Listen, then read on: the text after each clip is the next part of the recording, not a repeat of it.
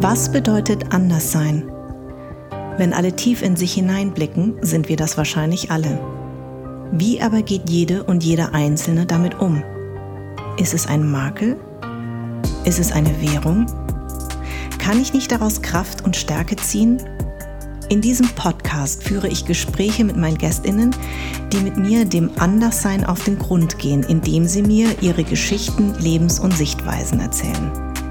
Unser Partner ist seit Beginn dieses Podcasts die junge Automobilmarke Seat. Seat steht für Respekt, Toleranz, Chancengleichheit und Vielfalt und wird uns auch in diesem Jahr begleiten. Problem mit unserer Sprache, mhm. dass wir viel kritisieren können, wie wir sprechen, aber so wenig äh, neu erfinden können, ähm, wo sich dann auch alle darauf einigen, also mhm. ohne dass es eine Privatsprache ist. Und deshalb fällt mir ehrlich gesagt auch nichts Besseres ein als Gewalt gegen Frauen zu Hause, yeah. Partnerschaftsgewalt zu Hause. Die Sache mit dem Patriarchat, es schadet allen. Es schadet Frauen, es schadet Männern. Und es gibt Frauen und Männer, die da mitmachen und die da ähm, ja, quasi die Türen dafür offen halten. YouPorn zum Beispiel ist die zehntgrößte Website der Welt. Da sind, ich glaube, sowas wie 80 Prozent oder so der Pornos, die man da sehen kann, sind Vergewaltigungen und viele davon von Minderjährigen. Also das, ist, das sind Straftaten, die da hochgeladen werden und das geht auch nie wieder weg. Das kriegt man nicht mehr runter. Gab es gerade eine große Recherche von der New York Times. Sowas zum Beispiel, das ist ja ganz offen, vor unseren Augen findet das statt. Was soll eine alternative Männlichkeit sein? Und da wäre meine Lösung eigentlich nur zu fragen, brauchen wir das überhaupt noch?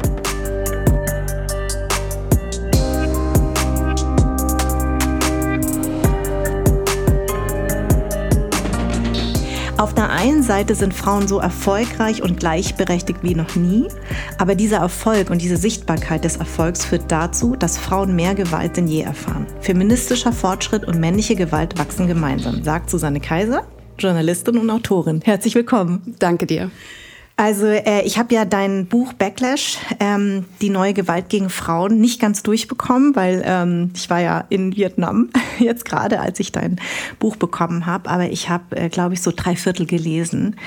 Ähm, du zeigst ja da, ähm, du gehst ja da sehr auf sehr viele Themen ein. Deswegen bist du heute auch hier, weil mich das natürlich total interessiert. Du befasst dich ja schon seit 20 Jahren mit den Machtverhältnissen zwischen Männern und Frauen, bevorzugt in muslimischen, aber auch in westlichen Gesellschaften. Das heißt, dieses äh, Thema mit diesem Thema setzt du dich schon sehr lange auseinander. Warum? Also gibt es da eine persönliche Motivation oder wann fing das an und wann war so der, der Augenblick, wo du gesagt hast, ähm, ich befasse mich damit tiefer?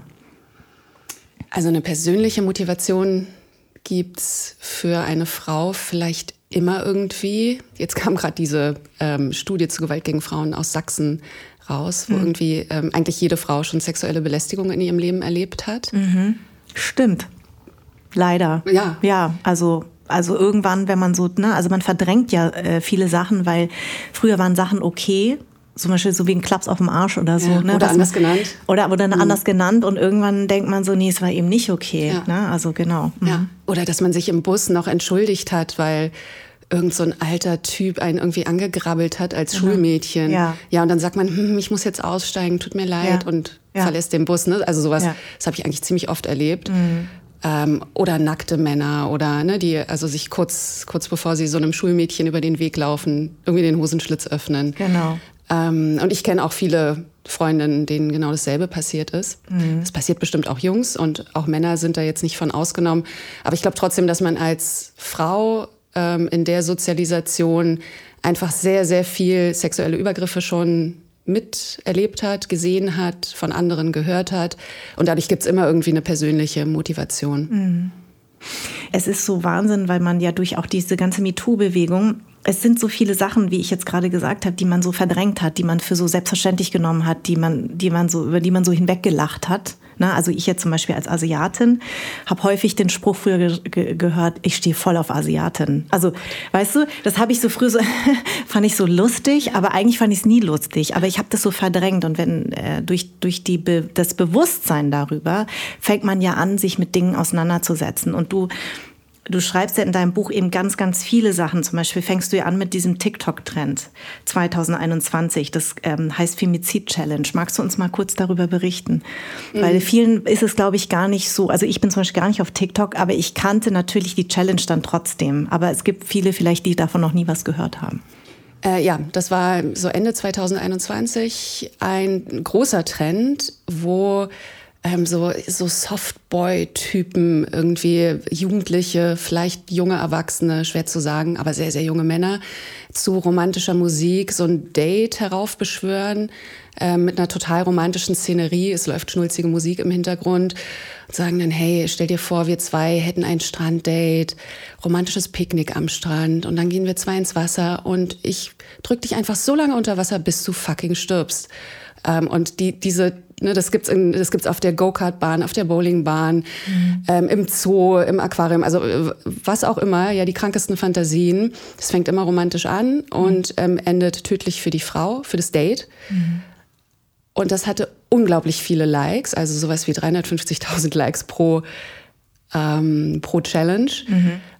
Und irgendwann kam der Trend, dass Frauen versucht haben, da ähm, dem was entgegenzusetzen und selber sich auch solche Stranddates oder überhaupt Dates auszumalen. Ähm, aber das ist so ein bisschen nach hinten losgegangen, weil äh, Männer darunter kommentiert haben, oh ja, bitte mach das mit mir, mhm. äh, drei Herzaugen-Emojis. Mhm. Als wäre das irgendwie so eine, so eine lustige Sexfantasie oder so und ginge nicht um Femizid oder darum, die Partnerin, den Partner ähm, das Date umzubringen. Mhm. Und daran sieht man einfach, in wie unterschiedlichen Lebensrealitäten Männer und Frauen auch leben. Ich glaube, dass viele von diesen jungen Männern das wirklich total lustig fanden. Mhm. Und das zeigen auch die Kommentare von, mhm. von der männlichen Community, die das vor allem geliked hat dass es total witzig ist und eigentlich ja eine witzige Fantasie. Mhm. Aber die Frauen, die da runter kommentiert haben, die fanden es gar nicht so lustig und ja. die fanden es sehr bedrohlich. Ja.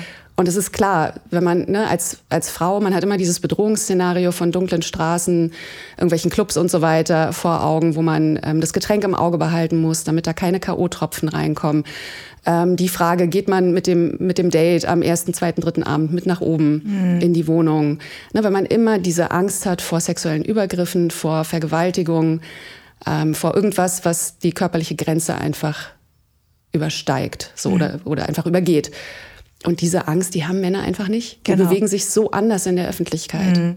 Ja, Männer sind sich, glaube ich, ähm, häufig ihre, ihre Privilegien gar nicht so bewusst. Ne? Also ähm, ich sage immer, ich bin ja doppelt und dreifach als äh, POC-Frau und als Frau. Auch nochmal, na, also ich kann mich zum Beispiel in bestimmten Gebieten gar nicht frei bewegen, weder als Deutsch-Vietnamesin noch als Frau. Mhm. Also das sind so Sachen, die wurden mir aber auch jetzt erst in den letzten Jahren richtig bewusst, weil man darüber spricht. Jetzt forschst du oder befasst dich ja schon seit 20 Jahren damit. Ähm, was ist denn dein, dein Fazit daraus? Wie hat sich das verändert? Also auch jetzt nochmal durch den Lockdown, ähm, der, glaube ich, das Ganze nochmal sichtbarer gemacht hat, also häusliche Gewalt. Wobei häusliche Gewalt klingt immer so wahnsinnig verharmlosend. Das äh, sagst du ja auch und das sagen ja ganz viele, dass man eigentlich das nicht häusliche Gewalt nennen sollte, sondern?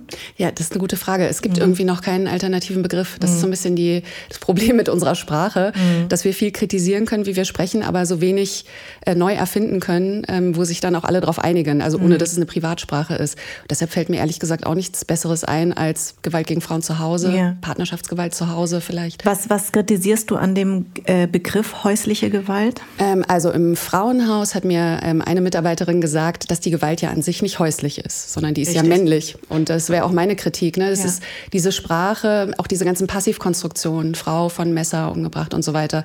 Das kaschiert einfach, wer die Täter sind. Mhm. Da haben wir richtig so ein gesellschaftliches Tabu, was das wirkt. Ähm, und genau, wir sprechen ganz viel zum Beispiel über Messerangriffe. Ne? Ständig mhm. sind irgendwelche Messerangriffe von und dann haben wir diese Begriffe Clan und Migrationshintergrund mhm. und ne, da sprechen wir ständig drüber. Aber über die Femizide, die viel öfter passieren, die vielleicht auch mit Messern ausgeführt werden, kann ich mir gut vorstellen, weil das mhm. hat man irgendwie griffbereit. Äh, da sprechen wir nicht so drüber, das wird nicht so skandalisiert. Mhm. Und da sehen wir dieses krasse gesellschaftliche Tabu, was da einfach wirkt. Ja. Und das ist natürlich auch eine sprachliche Sache. Nicht, dass man es über die Sprache lösen kann, mhm. das vielleicht nicht, aber. Man macht sichtbar. Genau, man macht es sichtbar. Das wäre so ein erster Schritt, ne? dass wir nicht mehr von häuslicher Gewalt sprechen und eben nicht mehr von diesen elendigen Familientragödien und mhm. so. Mhm. Ähm, aber wir, ich glaube, wir müssen da langsam hinkommen, dass wir auch eine neue, eine präzisere Sprache vielleicht mhm. sprechen, wo wir dann nicht den schnellen Begriff benutzen, sondern das Paraphrasieren oder ja, versuchen das besser zu treffen, vielleicht, was ja. da passiert. Und wenn du jetzt eben das betrachtest, so in den letzten 20 Jahren, hast du das Gefühl, es hat zugenommen, auch durch die sozialen Medien? Ja, es hat zugenommen und sich verändert. Und das ist ja erstaunlich, dass Gewalt insgesamt sinkt. Mhm. Äh, also vor allem körperliche Gewalt aber gegen Frauen eben zunimmt. Und mhm. da besonders solche Formen wie sexualisierte Gewalt. Mhm. Und das heißt ja immer auch, man reduziert eine Frau zurück von dem, was sie ist, nämlich was das Frau, Frausein weit übersteigt, Kanzlerin zum Beispiel, mhm. zurück auf ihren Körper. Mhm. Genau, das ist ja auch interessant bei der Annalena Baerbock jetzt, ne? bei der ganzen, äh, als es, äh, bevor sie eben Außenministerin wurde, als sie sich noch als Kanzlerkandidatin ähm, beworben hat, dass es immer darum ging, wie kriegt sie das eigentlich äh, äh, wie kriegt sie das eigentlich zu Hause hin? Also ich meine, kein einziger wurde gefragt. Ne? Also gut, Olaf Scholz hat jetzt keine Kinder, aber trotzdem äh, ist es immer interessant, dass eine Frau darauf reduziert wird, wie kriegst du das eigentlich zu Hause hin? Also ich meine, sie hat ja noch einen Mann ähm, und sie haben sich ja da gemeinsam dafür entschieden und äh, nie wird ein Mann gefragt. Übrigens, ich auch nicht. Auf dem roten Teppich werde immer nur ich gefragt, ja, wie kriegen Sie das denn eigentlich zu Hause hin? Und mein Kollege, der neben mir steht, der vielleicht drei Kinder hat, der wird nie gefragt. Ne? Also das sind halt so Sachen. Oder dass Frauen eben immer aufs Äußere reduziert werden. Also ich werde auf dem roten Teppich immer immer gefragt, was haben Sie an? Mhm. Das, das, nervt mich zu Tode, weil ich das einfach so wahnsinnig langweilig finde. Ja. Und äh, ja, das, da, daran sieht man diese Unterschiede eben. Und äh, genau, Entschuldige, ich wollte dich gar nicht unterbrechen. Nee, du hast total recht. Und jetzt, wo du das so sagst, fällt mir auch auf, über wie viele männliche Spitzenpolitiker weiß ich eigentlich, dass sie Kinder haben. Eben. Also hat Laschet Kinder? Ich weiß genau. es nicht, ehrlich ja, gesagt. Hat er, hat er, der hat Joe er. Laschet. Und witzigerweise, ich hatte mit dem schon was zu tun. Der wird immer so als Ryan Gosling, äh, ähm, also äh, äh, wie sagt man, Double genannt, weil der sieht dem Ryan Gosling gar nicht so unähnlich. Der ist so ein männlicher Influencer und der spricht ganz, ganz ungern über Politik. Aber das ist genau, was du sagst. Also er hat, glaube ich, zwei Kinder. Aber man weiß eben über, oder Söder, ne? Also ich meine, man weiß nur über die Kinder etwas, weil die eine jetzt ganz doll in der Öffentlichkeit sich präsentiert. Aber letzten Endes äh, werden diese, äh, werden Männer fast nie gefragt, also Politiker, wie sie das eigentlich zu Hause hinbekommen. Und wir wissen alle, dass sie im Nachhinein alle sagen, ähm, ich war sehr wenig für meine Kinder da, weil ich nur unterwegs war. Ne? Ja. Ja. Und ich meine, letztlich ähm, kann man diesen Anstieg der Gewalt schon darüber erklären, nicht nur, dass Frauen einfach sichtbarer geworden sind in Spitzenpositionen und in, in wichtigen sozialen, wirtschaftlichen, politischen Funktionen, ähm, sondern auch damit, dass wir das Internet haben, im mhm. Internetzeitalter leben, was auch wieder befördert hat, dass Frauen sich diese Räume erkämpfen konnten und eben sichtbarer wurden. Aber das Internet ist eben auch ein Ort, wo äh, man sofort reagieren kann, wo ja. auch Reaktionen, die jetzt nicht nur von, weiß ich nicht, schon bekannten öffentlichen Personen kommen, sondern von jeder Person, mhm. ähm, sofort Reichweite erzielen kann. Und das ist das, was wir sehen, dass die Reaktion einfach sofort kommt mhm. darauf mhm. und massiv kommt und mit sehr viel Hass kommt. Und da haben wir ja als Gesellschaft noch keine Lösungen gefunden, ne? wie wir diese massive Hate Speech, diese ähm, ja, dieses Unterbuttern, Zurückverweisen auf Haushalt, Ehebett und so weiter von Frauen zu den Kindern, wie wir dem irgendwie mm, was entgegensetzen können. Genau, genau. Und es ist ja auch interessant, du setzt es ja auch nochmal gleich mit den ganzen Strömungen, also Donald Trump zum Beispiel, der ja eigentlich auch noch damit geprahlt hat, also äh, welcher Frau er in welche Pussy guckt. Äh, Entschuldigung für meine Sprache, aber das hat er ja gesagt. Ähm, das, ähm, das, der ist jetzt aktuell, äh, wird er auch angeklagt, eben weil er ja ähm, Schweigegeld an eine Frau, mit der er eine Affäre hatte, mit einem, äh, die eben auch sagt, ich werde darauf reduziert, nur ein Pornosternchen zu sein. Also das sind, das sind ja so Sachen, dass so einer wird Präsident, der das auch ganz öffentlich ähm, sagt und lebt und äh, vorlebt und, ähm, und kriegt, erntet wahnsinnig viel Beifall. Übrigens auch von Frauen, was mich jedes Mal total entsetzt. Das heißt, dass eben Rechtspopulisten ja eben auch dieses Bild befördern. Ne? Also Frau zurück zum Herd, äh, Frauen beschneiden wollen in ihren Rechten. Ähm, das ist ja auch eine äh, ne, ne Strömung, die, die ja, die irgendwie nachdenklich macht, weil wir uns so viel jetzt erkämpft haben und so sichtbar geworden sind. Also das ist ja das auch das Eingangszitat, was du gesagt hast, feministischer, Fortschritt und männliche Gewalt wachsen gemeinsam. Genau, ähm, aber jetzt, wo du die Frauen erwähnst, ähm, Frauen sind natürlich nicht davor gefeit, misogyn zu sein mhm. ne, oder sexistisch zu sein. Ich glaube, mhm. diese Ideen, die haben wir alle in unseren Köpfen und dass Frauen sichtbarer werden, das stimmt ja nur strukturell. Mhm. Das stimmt ja nicht für jede einzelne genau. individuell. Ja. ja, sondern es ist halt ein gesamtgesellschaftliches Phänomen. Aber es gibt sehr, sehr viele Frauen, die haben dieses Privileg nicht, wollten es mhm. vielleicht auch nie in Anspruch nehmen, dass sie erfolgreich sein können mit, also beruflich erfolgreich mhm. sein können und nicht nur als Mutter oder im Haushalt oder was auch immer. Und ich will das jetzt gar nicht herabwürdigen. Ja. ja? Das ist, also würde Care-Arbeit bezahlt, ähm, mhm. könnte sich das keine Wirtschaft dieser Welt wahrscheinlich leisten. Genau. Weil das ein massiver Job ist, der da gemacht wird. Ja, ja. und auch ein teurer ja. Job und ein wertvoller Job. Ähm, aber trotzdem glaube ich, dass es, dass es Frauen gibt, die genauso patriarchal denken. Und das ist eben die Sache mit dem Patriarchat. Das schadet allen. Das mhm. schadet Frauen, das schadet Männern. Und es gibt Frauen und Männer, die da mitmachen und die da ähm, ja quasi die Türen dafür offen halten. Also man kann es nicht so pauschal auf Männer und Frauen einfach, also Männer gegen Frauen runterbrechen. Ja. Aber es wird ja auch lange nicht mehr gemacht. Ne? Ja, wird ja. auch lange nicht mehr Geschlechterkampf genannt. Ja. Weil, und, ja. ja, ich finde, so erklärt man einfach, dass es, dass Trump natürlich auch Anhängerinnen hat mhm. ähm, und die auch vielleicht die Privilegien, die sie haben, die aber andere sind, ähm, als wir so gesamt gesehen, also als wir Feministinnen uns die für Frauen wünschen würden, die auch diese Privilegien verteidigen. Also zum Beispiel so einen gewissen Biologismus, ne? Mhm. dass, man, dass man eine feste Rolle hat im Leben. Ähm, mhm. das ist eben Frau und Mutter sein, äh, verheiratet sein, heteros, also heterozis, mhm. ähm, ein heterozis Lebensentwurf leben. Und das ist ja auch was, also was, wenn man das so für sich gefunden hat, man vielleicht verteidigen will. Und dann vielleicht noch gerade mit einem religiösen Impetus, das ist ja in den mhm. USA einfach ein großes Thema. Ähm, da ist der Konservatismus einfach nochmal festgelegter, würde ich sagen, mhm. was so das Familienbild angeht.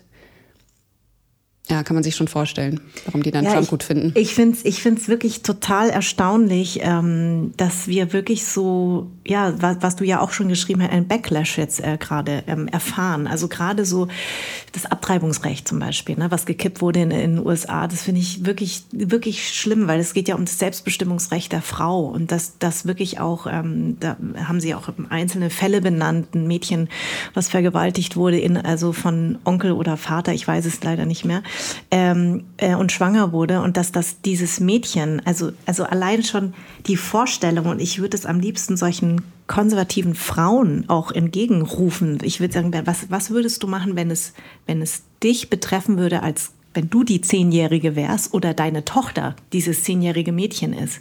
Also man kann doch nicht ernsthaft erwarten, dass dieses Mädchen, was so viel Leid erfahren hat, auch noch dieses Baby austrägt. Also es ist für mich so fernab von jeglicher Vorstellungskraft und ich verstehe überhaupt nicht, wie wir überhaupt dahin kommen, dass das jetzt wirklich, wirklich so zurück, dass wir so zurückfallen in solche kruden, also was wir uns erarbeitet und erkämpft haben, dass das wieder weggenommen werden soll. Ja, gerade das Selbstbestimmungsrecht über den Körper. Ne? Darum ja.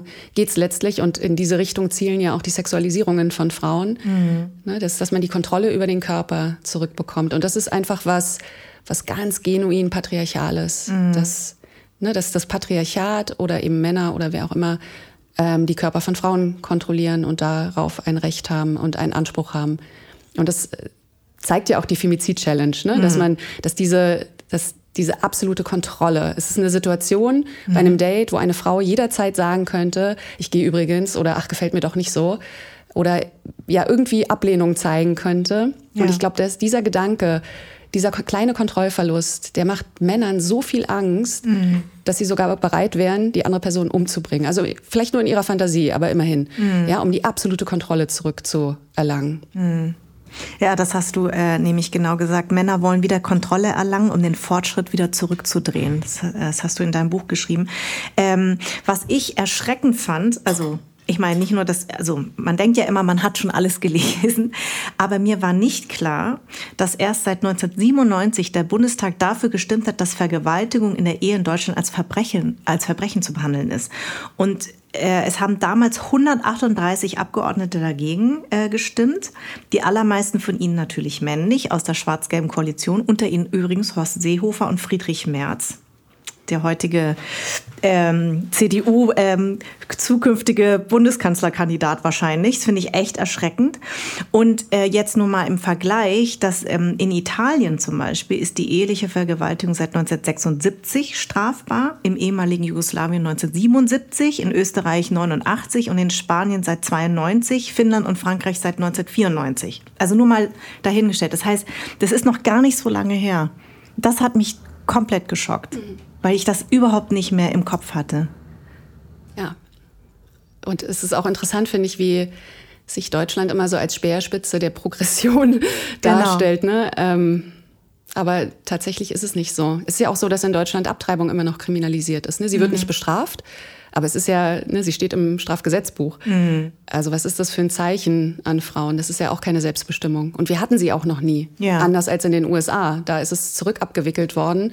Aber in Deutschland hatten wir sie einfach noch nie. Mhm. Ne, den straffreien Abbruch, der wirklich völlig legal ist und der ja. völlig meine Entscheidung ist. Und das ist auch legitim so. Mhm. Genau, also das finde ich, äh, muss man echt nochmal sagen. Ähm, als du dieses Buch angefangen hast äh, zu recherchieren und zu schreiben, was war eigentlich für dich das Schockierendste? Also neben all den Tatsachen, ich meine, man merkt ja, ne, also da, da gibt es ja so viele Sachen, die schockierend sind, aber eben genauso, dass ich gesagt habe bei der Recherche, dass ich gedacht habe, das kann nicht sein, dass Vergewaltigung in der Ehe erst seit 97. Das war für mich wirklich total shocking, weil alles andere wusste ich so, aber das wusste ich nicht. Was, was hast du, was hast du bei deiner Recherche oder bei deiner, bei, beim, beim Schreiben, was hat dich wirklich besonders angefasst? Also es waren eigentlich zwei Sachen. Das eine, dass die Zahlen so offen auf dem Tisch liegen ja. und es so, so schnell ging und so klar war zu recherchieren, dass diese Gewalt zunimmt, wie sie zunimmt, welche Formen von Gewalt zunehmen, was für krasse Formen wir auch sehen. Also ähm, YouPorn zum Beispiel ist die zehntgrößte Website der Welt. Da sind, ich glaube, sowas wie 80 Prozent oder so der Pornos, die man da sehen kann, sind Vergewaltigungen oh. und viele davon von Minderjährigen. Also es, das, ist, das sind Straftaten, die da hochgeladen werden. Und das geht auch nie wieder weg. Das mhm. kriegt man nicht mehr runter. Äh, Gab es gerade eine große Recherche von der New York Times. Mhm. Ähm, sowas zum Beispiel. Das ist ja ganz offen, vor unseren Augen findet das statt. Mhm. Zehntgrößte Seite der Welt. Das heißt, wir alle waren da schon mal irgendwie, vielleicht aus Versehen, vielleicht auch nicht, aber ne, das irgendwie haben wir alle damit mhm. schon mal zu tun gehabt. Ja. Und das sind Sachen, die, die finden einfach vor den Augen der Öffentlichkeit statt. Die Zahlen sind da. Ähm, wir sehen das, wir kennen vielleicht Frauen, die Gewalt erleben, mhm. vielleicht erleben wir sie selbst. Aber es wird nicht drüber gesprochen. Mhm. Und es wird jedes Mal, wenn irgendwas hochkommt, wie jetzt diese Stu Dunkelfeldstudie in Sachsen, die total krasse Ergebnisse zutage befördert hat, wird da eigentlich gar nicht drüber gesprochen. Es wird eher so, das sind so lauter Einzelfälle. Mhm. Aber dieses Strukturelle, dieses Systematische, das geht total unter. Das ist das eine, das hat mich wirklich schockiert. Also in dieser Tiefe und in dieser Breite, mhm. ähm, damit habe ich nicht gerechnet, ehrlich gesagt, als ich angefangen habe zu recherchieren. Mhm. Und das andere, was aber dazu ganz gut passt, ist ganz konkret das Frauenhaus. Mhm. Ich, hab, ich beschäftige mich jetzt so lange mit diesem Thema ähm, und ich war trotzdem schockiert zu sehen, wie ein Frauenhaus aussieht, wie es funktioniert, was für Mechanismen es dort gibt, was für Frauen da auch sind. Mhm. Also habe ich selber sehr viele, also gemerkt einfach, wie viele Vorurteile ich selber habe. Was war eigentlich das ähm, Erstaunlichste, was du bei deiner Recherche gerade ähm, in, in Frauenhäusern, was, was war das Erstaunlichste, was du da erfahren hast? Oder was hat sich nicht bestätigt, was du vielleicht am Anfang gedacht hattest? Also ich hatte vielleicht auch ein bisschen diese Vorurteile im Kopf, dass besonders ähm, Frauen, wie es dann immer genannt wird, ne, aus der Unterschicht oder mhm. aus bildungsfernem Milieu ähm, oder ja sonst irgendwie aus, aus unakademischen Kreisen äh, betroffen sind von Gewalt. Ähm, und das, das hat sich überhaupt nicht bestätigt, sondern mhm. also klar sind im Frauenhaus schon eher die extremen Fälle, mhm. ist ja auch ne, die, die, die letzte Möglichkeit ja. für eine Frau irgendwie aus einer gewaltvollen Partnerschaft zu entkommen.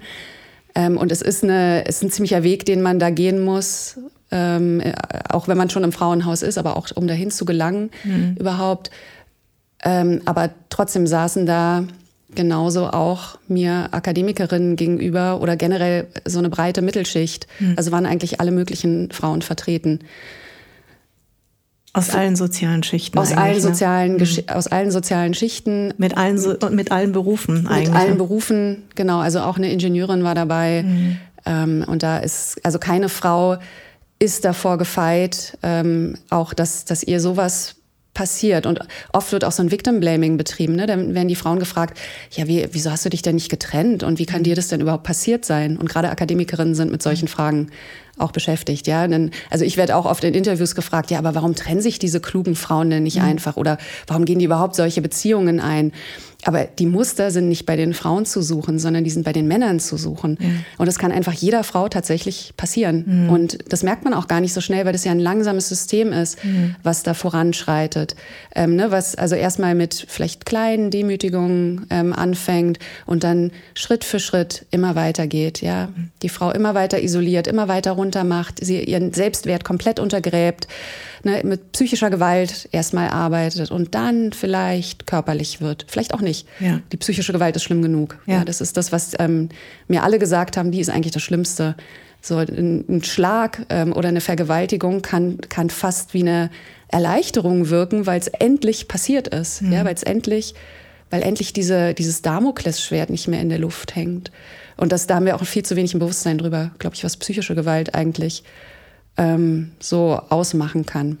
Was haben denn die, diese Frauenhäuser, also die, die, äh, die das leiten und die da arbeiten, das hast du ja auch im Buch beschrieben, das würde ich nur gerne jetzt auch besprechen. Was haben die denn für, für nicht nur Wünsche, sondern auch für dringende Appelle an uns, an unsere Gesellschaft? Ja, viele. Also ähm, bessere Finanzierung steht, glaube ich, ganz oben auf der Liste. Die Frauen, die da arbeiten und die auch in ihrer Freizeit sich um die Frauen kümmern, wenn es nötig ist. Und es ist oft nötig. Ähm, die haben alle so entweder Teilzeitstellen oder Dreiviertelstellen, arbeiten aber eigentlich Vollzeit da. Mhm. Also das ist das eine. Ähm, die müssen jedes Jahr wieder um ihre Finanzierung bangen. Ähm, in Berlin war ich im Frauenhaus, da ist es so. In anderen Bundesländern auch, dass die von Jahr zu Jahr aus Almosen letztlich gespeist werden. Ja, das ist, es gibt kein Recht darauf, diese Finanzierung zu bekommen. Ähm, die Frauen müssen ihren Aufenthalt da auch selber zahlen und der ist ganz schön teuer. Ach, das wusste ich nicht. Mhm. Ach, krass. Ja, die können dann ähm, beantragen ne, beim Amt, dass das mhm. irgendwie für sie übernommen wird. Mhm. Aber erstmal, also sie haben eine Menge Papierkram vor sich, wenn sie da aufgenommen werden. Mhm. mhm. Und das in der Situation, wo man eigentlich echt anderes zu tun hat, vielleicht noch mit Kindern, ne, mhm. als irgendwelche ja, irgendwelche Formulare auszufüllen. Das heißt, die sind erstmal echt beschäftigt und einfach raus aus der Gesellschaft. Mhm. Und das, das ist, also das fand ich auch so krass. Diese, das ist mir da auch erst klar geworden, diese hohen Kosten für unsere Gesellschaft. Ich meine jetzt nicht finanziell, sondern ich meine jetzt, was so, ähm, ja, einfach auch so Wissenskapital und so angeht. Ja, da mhm. sind einfach, also wenn Frauen sich an der Gesellschaft nicht beteiligen, weil sie im Netz halt irgendwie gehatet werden, ähm, in Frauenhäusern sitzen oder sonst irgendwie Angst haben, ähm, in der Öffentlichkeit aufzutreten, ja, dass die beteiligen sich nicht an unserer Gesellschaft. Ja, also die ja. sind weg. weg genau. So, was, was macht es mit unserer Gesellschaft? Mhm. Wo, wo führt es hin und wollen wir das? Mhm. Du schreibst ja auch in deinem Buch zum Beispiel von, weil du jetzt Akademikerin angesprochen hast, eben von einem, einer Frau, die Rechtsanwältin ist, eine sehr erfolgreiche, die mit einem Richter zusammen ist und die eben auch zu Hause Gewalt erfährt. Das fand ich eben auch interessant, weil genau das, was du ja richtig beschreibst, es durchzieht ja alle Schichten. Es betrifft ja alles. Es betrifft nicht nur eine bestimmte Gruppe, sondern eigentlich, wenn man, wenn man genauer hinguckt, eben jede dritte Frau. Und jede dritte Frau bedeutet auch jede dritte Frau aus jeder Gesellschaftsschicht. Ähm, das fand ich auch einen interessanten Fall, dass du das nochmal so beschrieben hast. Ne? Also, dass der Mann das nicht ausgehalten hat, dass die Frau so eine erfolgreiche äh, Rechtsanwältin ist, obwohl er selber ein erfolgreicher Richter ist. Ja, genau. Mm. Also das, ja, das fand ich sowieso ähm, interessant zu lesen. Also ich wusste schon vorher, dass Gewalt gegen Frauen alle Schichten mehr oder weniger betrifft, aber mir war nicht klar, dass es in dieser, also dass es auch sowas wie sexualisierte Gewalt ist, dass es auch sowas wie Einsperren zu Hause ist. Ähm, und dass, dass akademische Männer das ganz genauso machen wie alle anderen auch und mhm. vielleicht sogar noch ein bisschen eher. Ähm, weil es gibt eben diese zwei vulnerablen Gruppen, sagt die Wissenschaft auch schon seit, ich glaube, 2008 oder so. Und das sind arme Frauen, die haben nicht die Ressourcen, sich aus einer gewaltvollen Beziehung zu befreien, vertrauen auch oft einfach nicht auf Behörden, also mhm. würden vielleicht das gar nicht unbedingt anzeigen, mhm. diese Gewalt.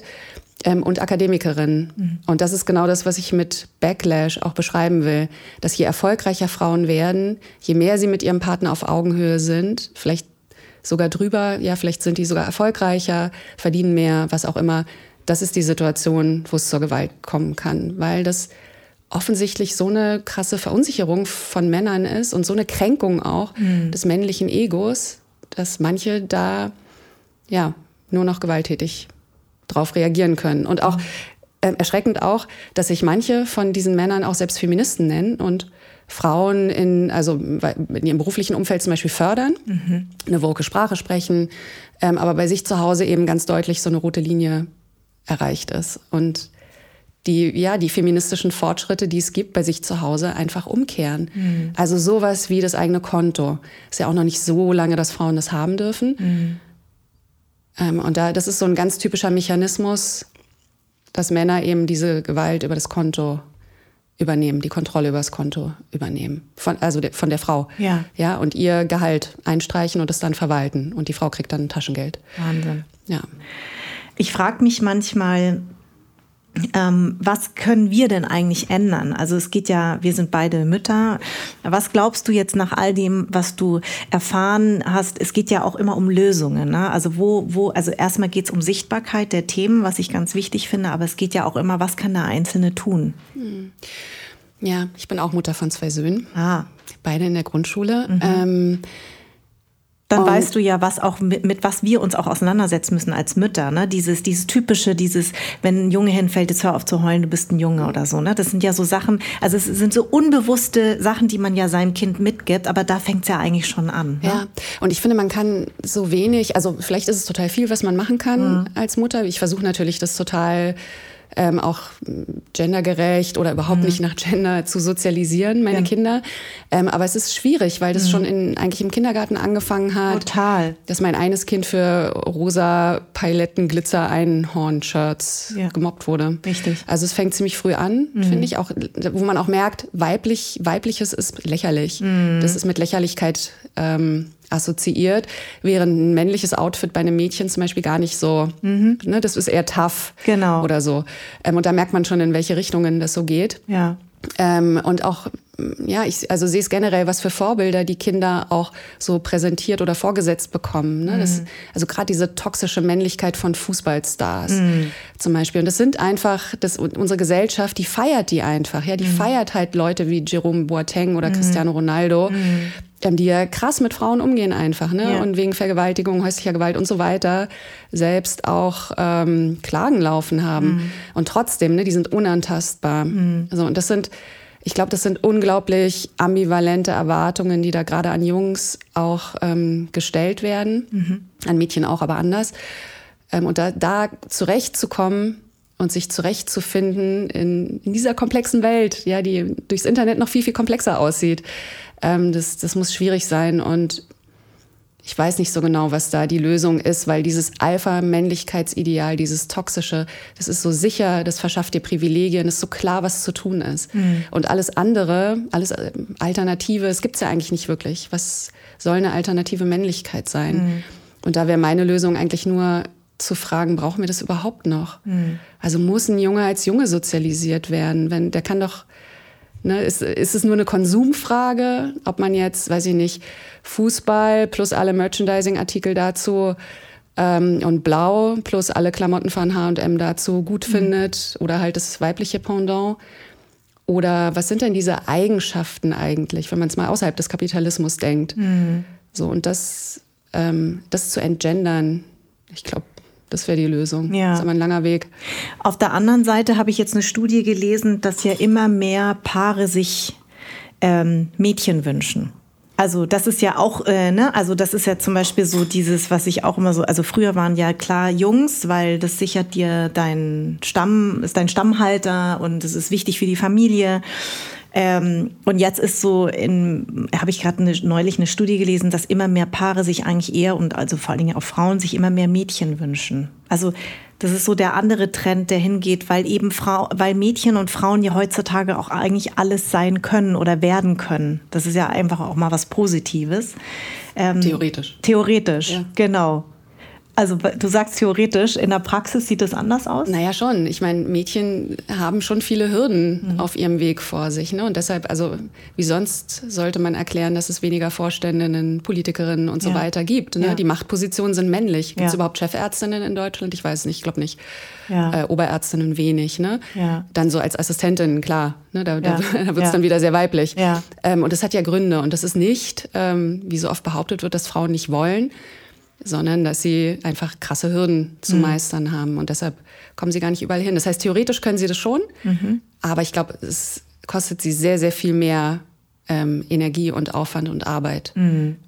als es eine männliche Person kosten würde. Deswegen ist es ja so, dass die Frauenquote, ähm, ne, also über die ja immer gestritten wird, brauchen wir sie, aber wenn wir es nicht machen, dann äh, jetzt, äh, ich glaube, du hast irgendwo geschrieben, wir brauchen 300 Jahre bis zur Gleichberechtigung. Das heißt, äh, ohne die Frauenquote würde es also wirklich sehr, sehr lange dauern und deswegen ist diese Frauenquote eben total wichtig und die wird ja immer wieder angezweifelt. Aber wir sehen ja auch, ich nehme immer gern das Beispiel mit dem Impfen.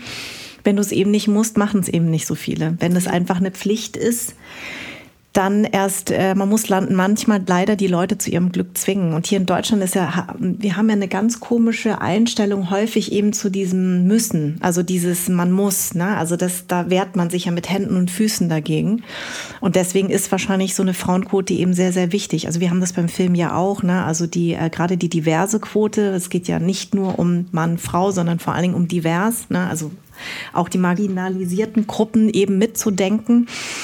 Ähm, und das äh, verändert sich aber sehr, sehr langsam und es braucht leider diese Quote und es braucht eben genau diese, diese Sichtbarkeit, äh, bis irgendwas passiert. Also so ist der Mensch zu bequem und äh, die Männer wahrscheinlich zu machtvoll, die alten weißen Männer, so die oben auch in, in, in den, ähm, in den ähm, bei den Sendern sitzen, die natürlich das nicht wollen, also genau. ihre Macht abzugeben. Ja.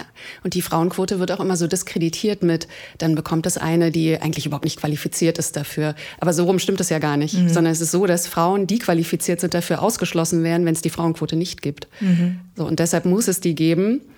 Aber es ist ja, also in jeder Ausschreibung steht, ne, Frauen werden bei gleicher Eignung bevorzugt eingestellt. Gleiche Eignung. Mhm. Ja, also das, da muss man überhaupt nicht fürchten, dass jemand Unqualifiziertes ins Amt kommt. Ja.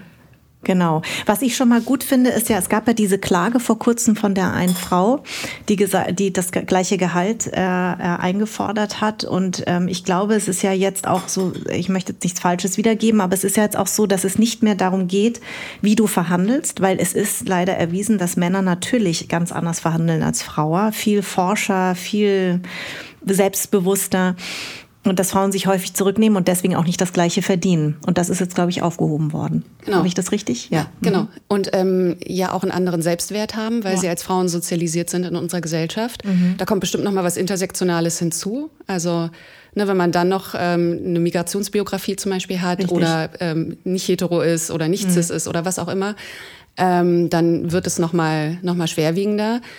Das heißt, es ist immer eine Selbstwertfrage. Es ist immer, Frauen haben ja auch viel eher zum Beispiel dieses Imposter-Syndrom, mhm. ja, dass sie sich wie Hochstaplerinnen vorkommen mhm. und deshalb ähm, sich weniger trauen zu verhandeln oder mhm. denken, sie sind das eben nicht wert. Sie trauen mhm. sich nicht da mehr zu fragen. Ähm, und dann ist, bleibt ja auch die Frage, warum soll man überhaupt verhandeln können, wenn man jetzt irgendeinen Job, weiß ich nicht, ähm, in der Klinik, im, was gibt's da als na, als Schwester, da wird es wahrscheinlich festgeschrieben sein, sowieso. Mhm. In irgendeinem kreativen Unternehmen, ja, wo, keine Ahnung, wo ich Games entwickle oder so. Mhm. Warum soll ich dafür verhandeln können? Also, mhm. das mhm. ist doch gar nicht, was mein Job dann letztlich inhaltlich ausmacht. Ja, ja warum muss ich diese Kompetenz denn mitbringen? Also, warum kann es nicht einfach für alle gleich und fest sein. Ja, ähm, in, der, in der Pandemie ist ja äh, Gewalt gegen Frauen vor allen Dingen, wenn wir jetzt über in Anführungszeichen häusliche Gewalt, wir ja noch keinen anderen Begriff haben, aber eben Gewalt gegen Frauen, ähm, ja sehr sichtbar geworden, ne? nochmal anders sichtbar. Also ich habe so eine Kampagne auch damals fürs Bundesfamilienministerium gemacht ähm, und ich fand das schon nochmal echt auch wirklich sehr, sehr erschreckend. Ähm, wenn du jetzt, du hast ja, ähm, die, du befasst dich ja seit 20 Jahren damit. Was mich jetzt nochmal interessieren würde, auch in muslimischen und westlichen Gesellschaften, was hast du da vor allen Dingen für ähm, Erfahrungen gemacht? Also was hast du da in Erfahrung gebracht, sagen wir mal so, nicht Erfahrung gemacht, sondern in Erfahrung gebracht? Also ich habe ja als ähm, eine Ostjournalistin, als Journalistin angefangen mhm. zu arbeiten und ähm, am Anfang auch viel über Dschihadismus mhm. ähm, gearbeitet. Und gerade in so Ländern wie Tunesien zum Beispiel, wo, wo die meisten Dschihadisten ähm, ausgereist sind nach Syrien und Irak. Ja. man sich ja fragt, warum ausgerechnet Tunesien? Das mhm. ist jetzt so die, oder war, ist jetzt auch länger her, mhm. ähm, die Modelldemokratie ne, nach, dem, nach dem Sturz ähm, der Diktatur. Ähm, die hatten ganz lange den Staatsfeminismus. Mhm. Ähm, warum ausgerechnet dieses Land, was so, so westlich eigentlich wirkt? Ähm, äh, ob das jetzt der Standard sein sollte, ja, ist nochmal eine andere Frage. Mhm. Aber so wurde es jedenfalls geframed. Und ähm, da habe ich, ich war da auch in so dschihadistischen Hochburgen unterwegs im Süden mhm. Tunesiens. Und da war es immer so, dass die Frauen immer mehr gebildet waren, also mhm. viele Mädchen einfach ähm, höhere Abschlüsse gemacht haben und dann weggegangen sind von da. Es sind Gegenden, die infrastrukturell total abgehängt sind. Die sind ja. an die Küste gegangen, haben irgendwas, ne, haben da irgendwas gemacht und die Jungs und Männer sind eigentlich zurückgeblieben und hatten eben dieses Versprechen, ne, Familie, ähm, du bist der, du bist irgendwie der, der Brötchenverdiener und so. Das hat sich nicht erfüllt. Mhm. Und dann hatten die ganz oft Plan A nach Europa gehen. Mhm. Der ist aber gescheitert aus den bekannten Gründen.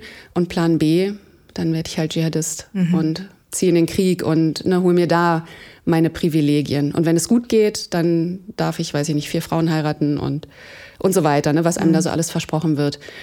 Und das hat mich so sehr auch an, also in anderen Formen natürlich ähm, und vielleicht auch anders extrem, aber an vieles erinnert, was, was man auch aus den ähm, neuen Bundesländern, also so neu sind mhm. jetzt auch nicht mehr, aber mhm.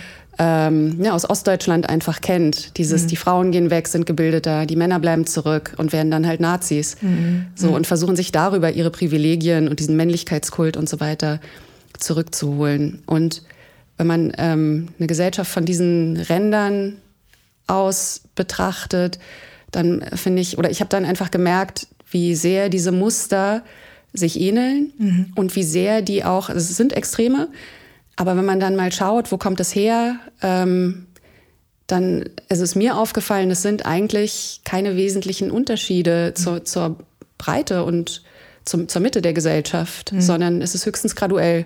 Es ist schon irgendwie extremer und es geht um den Kampf um Privilegien und Männlichkeitskulte und so. Aber letztlich wird er in der Mitte genauso ausgefochten, mhm. wie jetzt zum Beispiel ne, das Abtreibungsrecht in den USA zeigt. Da geht es ja. um genau dasselbe letztlich. Ja. ja. So Frauen wieder zurückholen an den Herd wieder zurückverweisen auf ihre untergeordneten Positionen in der Gesellschaft. Mm, genau, die Herdprämie der die CSU. Herdprämie, ne? genau. Die Herdprämie gab es ja, ist ja auch noch nicht so lange her. Ist nicht so lange her. Dieses Phänomen Andrew Tate ist ja das, was du ja mit dieser Femizid-Challenge kann man ja so ein bisschen gleichsetzen. Ne?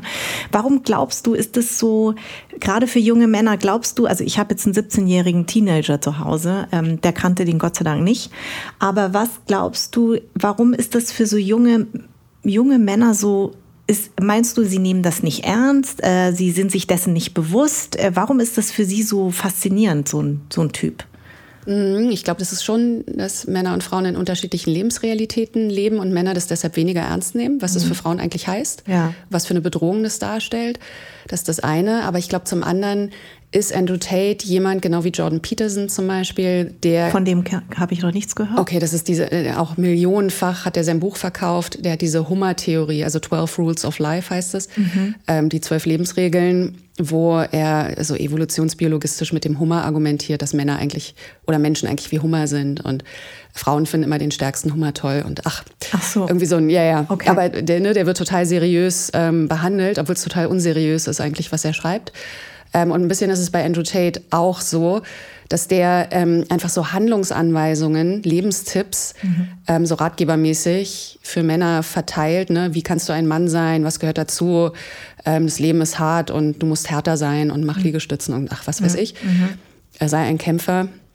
Ähm, wir bilden unsere Männerbündnisse, ne, kommen in meinen Club. Mhm. So, wir sind so eine Elite plus diese ganzen Statussymbole, ne? Zigarre, Privatjet, krasse, krasse Autos irgendwie, mhm. Lamborghini und so weiter. Ähm, immer schöne junge Frauen. Mhm. Also Andrew Tate ist selbst Mitte 30, datet aber am liebsten so 18-Jährige, mhm. gerade so erwachsen, mhm. weil die noch so formbar sind. Mhm. Ähm, und das sagt ja schon alles über, ja, was er. Gott! Oh Gott, echt wirklich. Oh, da ja. kommt mir echt alles hoch. Ja. ja. Also er muss eine sehr, sehr große Angst einfach vor erwachsenen Frauen auch haben. Mhm. Ähm, und ich kann mir vorstellen, dass es bei vielen so Teenie-Jungs ähm, einfach so gut verfängt und tatsächlich ist seine Anhängerschaft Teenie. Sehr jung. Ja, genau. Mhm. genau. Also bei TikTok zwischen 13 und 19 halt. Ne, ich würde sagen insgesamt zwischen 13 und 30, also jünger als mhm. Andrew Tate selbst. Ähm, und die brauchen, glaube ich, diese, klar, ich meine Pubertät, ne? Mhm. Es ist irgendwie, man, es ist alles so unklar und so ungewiss. Und dann ja. diese ambivalenten Erwartungen, ja. Auf ja. der einen Seite, hey, sei doch zart und weich und wein doch auch mal als ja. Junge. Und auf der anderen Seite, hier, du musst sein wie Cristiano mhm. Ronaldo und mhm. Erfolg und ne, unser neoliberaler Kapitalismus, der sowieso immer sagt, du musst ein Macher sein, mhm. geh über Grenzen, sonst wird aus dir eh nix und genau. so, ne? Sei kein Weichei. Ja. So, und wenn dann jemand kommt wie Tate, der so was Klares hat, ne? Ja, also der auch alles hat einfach, ja, ja, ja was, genau. man, ne, was, was irgendwie wichtig ist in unserer ja, Gesellschaft. Das, das müssen wir doch auch mal hinterfragen. Mhm, mhm. Warum ist eigentlich dieses, dieses ganze Geld und diese Privatjets und so, ich meine, unsere mhm. Umwelt geht gerade total kaputt. Mhm. Warum muss man da in einem Privatjet alleine in so einem Flugzeug rumfliegen? Aber mhm. okay. Mhm. So, ne? Ähm, ja, der lebt was vor, das stimmt schon. Also die Jungs sind ja, wenn die so hormongesteuert sind und gar nicht wissen, wo ihre Rollen sein ja, sollen, dann ist. oder ihr Platz ist, dann ist natürlich so jemand, der hat eine, der hat, der hat was sehr Klares. Genau, der hat ne? was sehr Klares mhm. ähm, und was, was eben mit Privilegien verbunden ist. Ne? Mhm. Der kann sagen, du kannst dieses Ungewisse wählen, dann weißt du nicht so genau, ja, was genau. deine Identität stimmt. ist. Stimmt. Und wenn du so bist wie ich, dann kannst du ja. das und das erreichen. Genau, du bist Alpha, du hast die Privilegien, so, das ist ein Erfolgsmodell und letztlich für Andrew Tate ist es ein Geschäftsmodell. Mhm. Ähm, das, aber es ist ein Schneeballsystem, das muss einem klar sein. Ja, das mhm. geht für Andrew Tate auf, mhm. noch vielleicht für die also die nächste Stufe und dann geht schon und aber dann ja, überhaupt genau. nicht mehr, ja und dann ja. kommen am Ende wahrscheinlich Incels bei raus, ja, ja, die überhaupt keine Partnerin finden, weil sie viel zu misogyn sind und Frauen in der Regel ja doch eher nette Männer mögen. Mhm. Ja. Oder ja. gar keine Männer. Oder gar keine Männer, genau. Was ich auch äh, interessant fand, du hast von einem Handbuch des Hasses geschrieben. Ähm, kannst du mir darüber ein bisschen was erzählen? Mhm. Also dieses Handbuch des Hasses ähm, kommt aus der rechten Ecke mhm. und ähm, ist tatsächlich ein Leitfaden, wie man im Netz ähm, unliebsame Meinungen und eben auch erfolgreiche Frauen diskreditieren kann. Mhm. Ähm, und da ist ähm, ziemlich klar aufgezeigt, wie man da vorgeht, welche, wie man Frauen hatet, wie, also was genau gehatet werden muss. Also dass zum Beispiel, ähm, dass man erst provozieren soll, damit ähm, diejenige oder derjenige vielleicht selbst verleitet ist, irgendwas Blockbares ähm, oder etwas, was geahndet werden kann, zu posten oder was einfach eben mhm. weggeblockt wird. Ähm, und dann zeigt dieses Handbuch auch, was die, was sozusagen die weichen Ziele sind. Sowas wie Kinder, mhm. ne? immer auf die Kinder. So, und die bedrohen, also Vergewaltigungsdrohungen, die Kinder bedrohen. Das ist ähm, eine sichere Methode, wie Frauen sich dann zurückziehen aus dem Netz. Und tatsächlich zeigen Studien ja, dass jede zweite Frau im Netz ihre Meinung nicht, also vor allem ihre politische Meinung nicht offen sagen will.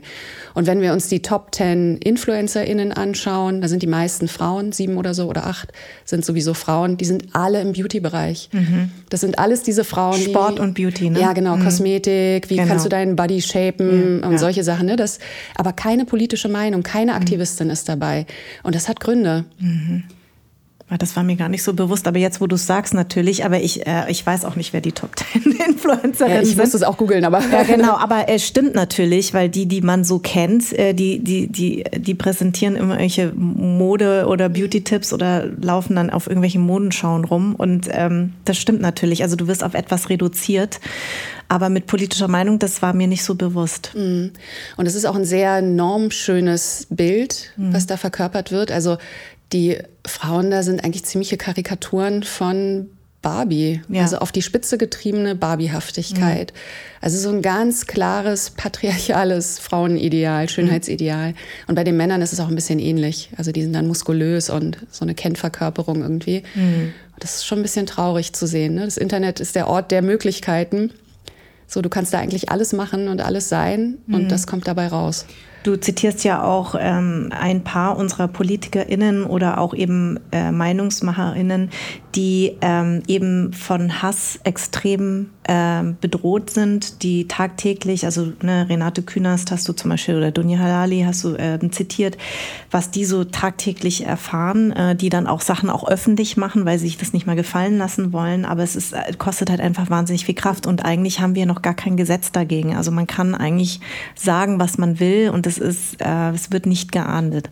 Dann wird aber sowas geahndet, wie wenn man irgendwie Nippel sieht oder so, ne? Dann wären solche Sachen Frauennippel. Frauennippel, natürlich, natürlich nicht. Also ja. nur, nur äh, Frauennippel. Also deswegen, ähm, ja, also und ich meine, dass der äh, Elon Musk jetzt äh, Twitter übernommen hat, das äh, lässt ja auch nicht hoffen. Also es wird ja irgendwie, es geht alles in so eine ganz falsche Richtung. Auf der anderen Seite muss ich sagen, was ich schon ähm, toll finde, ist ähm, jetzt in meinem weiteren Umfeld, wenn ich ähm, junge Frauen beobachte, wie selbstbewusst sie auch Sachen ankreiden oder wie sie, wie sie öffentlich auch sich Sachen nicht mehr gefallen lassen. Das hätte ich mir in dem Alter gar nicht getraut. Das gibt mir so ein bisschen Hoffnung, dass eben egal wie unser Fortschritt ist oder weil wir so fortschrittlich sind, dass eben äh, die junge Generation gerade an Frauen sich eben Dinge nicht mehr gefallen lässt. Ne? Also das, das ist etwas, was mir sehr, sehr viel Hoffnung gibt. Also ich äh, kenne in meinem weiteren Umfeld eben auch ähm, Frauen, die das, die dann zur Geschäftsführerin oder Geschäftsführer gegangen sind und gesagt haben, ich werde hier belästigt und äh, die dann einfach ganz klar das aussprechen. Das hätte ich mir niemals, ich hätte das lieber runtergeschluckt früher. Und das gibt mir so Hoffnung, dass diese Generation das anders sieht. Und ich hatte auch letztens in meinem privaten Kreis eine Diskussion eben auch mit ähm, Freunden, wo eben die junge Generation sich ganz klar auch zum Thema Gendern geäußert hat. Und das, das macht mir so Hoffnung. Also die sehen Dinge, ähm, die wir gar nicht, die wir in diesem Alter noch, noch nicht mal wussten, dass es eben dieses Wort gibt. Ne? Also das gibt mir so ein bisschen Hoffnung, dass nicht irgendwie alles ähm, verloren ist. Ja, mir auch total. Ähm, oder Sachen, die wir studieren mussten, ne? die, haben, die haben die einfach irgendwie so eingeatmet, hat mhm. man das Gefühl, noch während der Schulzeit. Ähm, und auch nicht nur junge Frauen, ich finde auch viele junge Männer. Ja. Die haben tatsächlich ziemlich luzide Ansichten, genau. sind ziemlich offen und sich auch ihrer Privilegien bewusst oder mhm. versuchen zumindest sich, das, man ist es ja nie ganz leider, mhm. mhm. aber sich ne, das irgendwie bewusst zu machen, was ihre Privilegien sind. Ähm, und es gibt mir auch Hoffnung. Aber ich habe ein bisschen das Gefühl, dass leider die Schere sehr weit auseinander geht, weil dann haben wir andererseits diese Andrew Tate Alpha mhm. ähm, Anhängerschaft ähm, oder eben diese absoluten Beauty ähm, Frauen, die, ja, die sich selbst ja auch auf ihren Körper reduzieren mhm. ähm, und ja, nichts anderes, nichts anderes so richtig gut finden im Leben als das. Und das ähm, deshalb weiß ich nicht so genau. Andererseits, wenn man, wenn wir uns anschauen, wie Frauen gerade rebellieren, mhm. weltweit ja auch. Ja. Und das ähm, ist etwas, was MeToo, glaube ich, auch mit angestoßen hat dieses Gefühl, dass man nicht mehr alleine ist und deshalb mhm. Sachen runterschluckt oder mhm. sich nicht traut zu sagen, sondern dass man eine kollektive Erfahrung macht. Ja. Und ich glaube, dieses, also hinter diesen Gedanken kommt man gar nicht mehr zurück. Mhm. Seit Frauen und allen politischen Minderheiten das klar geworden ist, dass es eine ein kollektiver Schmerz ist, mhm. ähm, ist, ist unglaublich viel Wut ja. freigesetzt worden. Und das ist so ein Riesenpotenzial, finde ich. Und ja. das sieht man auch diesen, diesen weiblichen Rebellionen weltweit total an. Mhm. Und die sind so, so eigenweiblich, finde ich. Und das finde ich auch so spannend daran. Das weiß ich nicht, im Iran, ähm, das so, also so gewaltfrei ist, aber trotzdem effektiv. Ne? Sich die mhm. Haare abschneiden, mhm. auf der Straße tanzen. Mhm. Ähm, solche Dinge, die Frauen eben im Iran verwehrt werden. Ja. ja sich mit, überhaupt mit Tanzen mhm. zur Wehr zu setzen. Das ist genau. so, dass das eine Rebellion sein könnte, hätten wir, glaube ich, vor 20 Jahren vielleicht nicht so für möglich gehalten. Ja. Aber ich glaube, das ist viel effektiver, als wir denken. Mhm. Und da ähm, sehe, also da setze ich auch meine Hoffnung mhm. rein. Du ähm, bist ja wahrscheinlich auf Lesereise. Bist du mit deinem Buch? Ähm, Vortragsreise vor allem. Vortragsreise. Mhm. Ähm, was für Reaktionen bekommst du da? Also sind das häufig in deinem Publikum, sind das häufig männlich oder weiblich oder relativ gemischt? Und was sind die Reaktionen darauf? Es ist ganz interessant. Das Publikum hat sich ein bisschen verändert mhm. seit politische Männlichkeit. Mhm. Das war vielleicht doch noch ein bisschen ähm, akademischer. Ähm, das Publikum ist jünger geworden und es sind jetzt auch mehr Männer dabei, aber es sind trotzdem immer noch deutlich mehr Frauen. Mhm. Ähm, und bisher sind die Reaktionen so, dass ähm, das wie so eine Art Erleichterung oder so ähm, zum Ausdruck kommt. Also dass Frauen sagen, krass, genauso ging es mir doch auch oder mhm. das habe ich auch erlebt. Mhm. Oder bei der Buchpremiere zum Beispiel ist eine, noch eine total junge Frau, ich würde mal schätzen, vielleicht Anfang, Mitte 20, ähm, das war auch die erste Wortmeldung, also total mutig. Die hat gesagt, krass, ich habe meine Kindheit eigentlich im Frauenhaus verbracht. Mhm. Und sowas zu sagen und ja. auch zu sagen, was das für Konsequenzen für sie hatte. Mhm. Und dann hat sie mich noch gefragt, wie ich auf meine seelische Gesundheit achte mhm. und was ich mache, wenn ich mich immer mit diesen ja. harten Themen beschäftige Wollte für mich ich dich selber. Auch noch fragen, genau. Das fand ich eine total krasse Frage, ehrlich mhm. gesagt. Und auch mhm. so, und da dachte ich auch, oh, das, da sitzt die Zukunft. Wie ja. cool eigentlich, ne? Ähm, und also solche ja, solche ein bisschen Gänsehaut-Momente, die hatte ich jetzt echt oft. Mhm. So, und das finde ich schön, weil das zeigt mir die Arbeit, die strahlt irgendwie ja. aus, die bewegt was. So, das ist ja oft so, dass ähm, Bücher zu Gewalt gegen Frauen, dass die einfach irgendwie untergehen und ne, keiner Notiz davon nimmt. Mhm. Und das ist irgendwie ganz schön zu sehen, dass die Reaktionen da sowohl von der Presse als auch so persönlich einfach von Frauen so positiv sind. Was machst du denn dagegen? Also, weil ich finde schon das Thema schon hart. Also, es war jetzt nicht so, dass ich dein Buch jetzt so nebenbei lesen mhm. konnte, sondern ich musste es schon ab und zu wieder weglegen. Also, und weil einfach natürlich, ähm, wenn du so äh, Fakten oder faktisch liest, dass du das kaum aushältst. Also wie, wie war, also wie, du befasst dich ja schon so lange damit und, und vor allen Dingen jetzt für dieses Buch ja nochmal viel, viel intensiver. Was, was machst du denn dagegen? Weil das sind schon harte Sachen, die man da so liest und auch in der Recherche wahrscheinlich auch nochmal sieht, was du ja sozusagen für uns äh, niederschreibst. Hm. Also ich glaube, zum einen schützt mich so ein bisschen, ähm, äh, so professionelle Neugierde. Mhm. Also ich finde das einfach alles äh, wahnsinnig interessant. Mhm. Diese ganzen Phänomene, auch jemand wie Andrew Tate, ne, ja. der total abartig ist. Das mhm. finde ich als Frau natürlich auch. Ja. Und ich bin auch selbst betroffen davon. Mhm. Und mir macht sowas auch Angst. Aber gleichzeitig ähm, bin ich auch fasziniert davon. Mhm. Also diese Neugierde und dieses Interesse daran, was ich auch nie verloren habe bei, bei diesen Themen, das ist so etwas, was mich, was mir eine gewisse Distanz, glaube ich, ermöglicht. Und das andere, wo ich aber dann doch persönlich betroffen bin, ähm, das produziert bei mir eine Riesenwut. Mhm. Und ich glaube, diese Wut, die ist auch gut. Also ja. ich finde ich finde es gar keine negative Emotion, mhm. viel, äh, viel eher als Scham zum Beispiel. Ich habe mhm. als Frau auch schon oft Scham empfunden. Mhm. Ähm, die, das ist was Lähmendes, aber mhm. Wut überhaupt nicht. Mhm. Und diese Wut und diese, die man auch so gut in so solidarische, kollektive Wut umsetzen kann, das ist sowas, was total schützend, finde ich, wirkt. Ähm, und ich versuche auch keine Angst zu haben. Mhm. Also ich glaube, das, mm, das wäre wahrscheinlich auch was sehr Lähmendes und das gelingt zum Glück ganz gut. Weil ich kann mir gut vorstellen, dass, äh, dass, dass du wahrscheinlich dann schon auch Nachrichten bekommst, mhm. auch von, von Männern, die sich wahnsinnig angegriffen fühlen. Also ich kriege ja schon Nachrichten, wenn ich nur ähm, Zitate meiner GästInnen poste, da kriege ich ja, also wirklich, die, die Hälfte davon kannst du ja wirklich in die Tonne werfen. Mhm. Wirklich, also was ich da für Schwachsinn und Nachrichten bekomme und wer sich alles angegriffen fühlt. Ich habe irgendwann mal ein Post während des Lockdowns, da ging es um systemrelevante Be äh, Berufe und dass vor allen Dingen Frauen eben diese systemrelevanten Berufe machen. Also was meinst du, wie viele Nachrichten ich von Männern bekommen habe? Ja, aber also entschuldige mal, wir machen auch systemrelevante Berufe. Ich sage, ja, Leute, das ist aber Fakt, das sind Fakten, das habe ja nicht ich erfunden, sondern es ist faktisch äh, äh, nochmal sichtbar zu machen, dass Frauen häufig in diesen Berufen arbeiten. Und, ähm, und das war ja auch das Gute am Lockdown, dass wir uns plötzlich wirklich mit diesen Berufen auch mal auseinandergesetzt haben. Gut, das ist jetzt auch wieder so ein bisschen verpufft, finde ich, aber zumindest war das mal sehr lange Thema. Aber du musst ja auf die Reaktion auf dein Buch und auf das, auf deine Aussagen, auf deine Interviews ähm, das stelle ich mir schon schwer vor. Also, dass du da auch, glaube ich, ähm, von äh, verletzten, eitlen Männern angegriffen wirst. Na klar. Ja. Ja, und ähm, persönlich ist es auch manchmal schwierig, ähm, aber professionell ist es eine absolute Bestätigung. Mhm. Und hätte ich diese Reaktion nicht, würde ich mich schon fragen, ob was, das stimmt, was ja, du da schreibst. Klar, oder? Richtig. Man ja, zweifelt ja sowieso ständig ja, an, also oder ich zumindest an den eigenen Thesen und ne, ist das jetzt alles so, gerade wenn so ein Riesentabu auf etwas lastet, mhm. ja, dann, also das ist ja, wirkt ja wie Gaslighting, finde ich, dass man sich schon fragt, hä, ist das jetzt meine Wahrnehmung oder, mhm. aber die Zahlen sind doch da, das ist ja total komisch. Mhm. Ähm, und wenn dann solche Reaktionen kommen, also je beleidigter und krasser, desto besser eigentlich, ja. weil ich weiß, okay, ja, getroffen. Mhm. Also insofern, und ich nehme es mir auch nicht zu sehr zu Herzen. Ja. Also.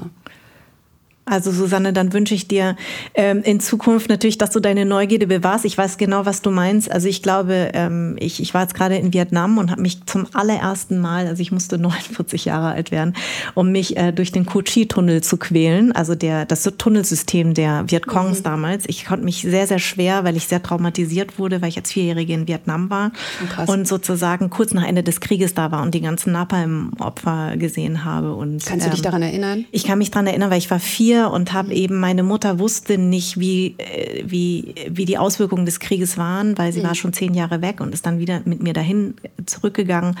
Und ich habe sozusagen als Vierjährige den Krieg so gespiegelt bekommen, wie man ihn gar nicht krasser gespiegelt werden kann.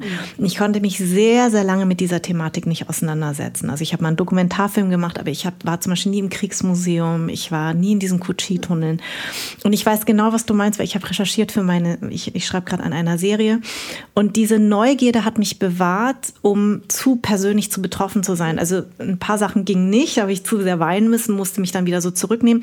Aber ich weiß, was du meinst, dass man einfach ähm, und das ist, glaube ich, auch nochmal wichtig für die ZuhörerInnen, dass man eben Themen, die sehr, sehr hart sind, dass man die trotzdem sichtbar machen muss äh, und vielleicht auch so eine Aufgabe im Leben hat, dass man sagt, ich möchte das sichtbar machen, weil ich möchte das für andere. Und eben dieses Kollektiv, was wir hoffentlich bilden, um Dinge zu verändern, sind eben wichtig und dann kann man das vielleicht auch besser ertragen. Ja. Also deswegen wünsche ich dir, dass du diese Neugierde behältst Danke. und vielen Dank für dieses schöne Gespräch. Danke dir. Ja. Danke für die schönen Fragen.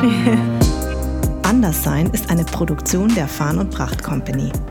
Idee und Konzept stammt von mir, Redaktion Anja Prinz und ich, Schnitt Anja Prinz, Soundmixing und Editing Henry Uhl, Musik Perry von den Beethovens und zuletzt möchte ich mich bei Seat, der Amano Group und allen anderen bedanken, die diesen Podcast unterstützen.